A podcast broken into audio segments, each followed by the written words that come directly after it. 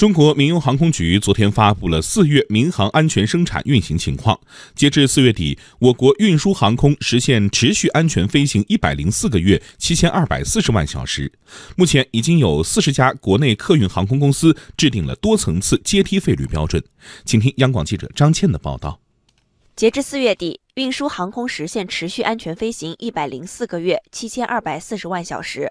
四月份全国航班正常率为百分之七十六点八，同比环比均有所下降。航班延误原因中，占比最高的是天气，占比超过百分之四十五；第二是空域用户活动，占比近百分之三十。民航局运行监控中心副主任孙韶华说，四月份航班正常率同比环比均有所下降，主要原因是今年雷雨天气较往年提前，特别是中南、华东地区，共有十五天。出现影响民航运行的雷雨天气，广州、深圳、武汉、海口、上海、杭州等机场共有七千一百五十多个航班出港延误，三百零六个航班备降，近三千多个航班取消。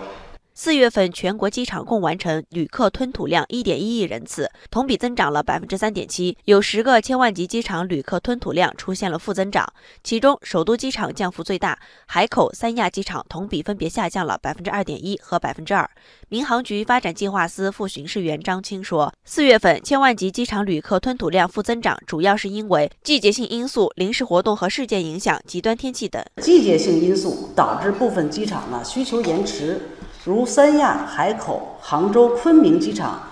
等都属于旅游机场。五一假期呢调整，使四月份部分市场需求呢延迟至五月份。极端天气增多，影响航班执行。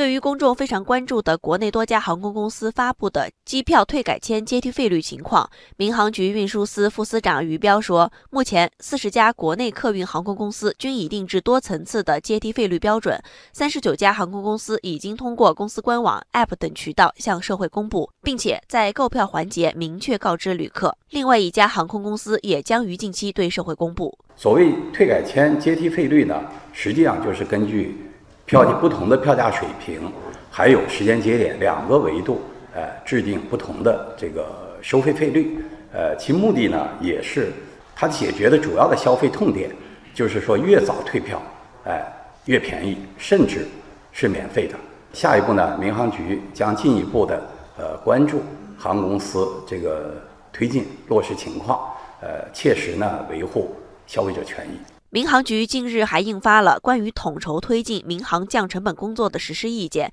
主要目标是经过一至两年努力，使民航企业成本负担明显下降，进一步优化民航营商环境。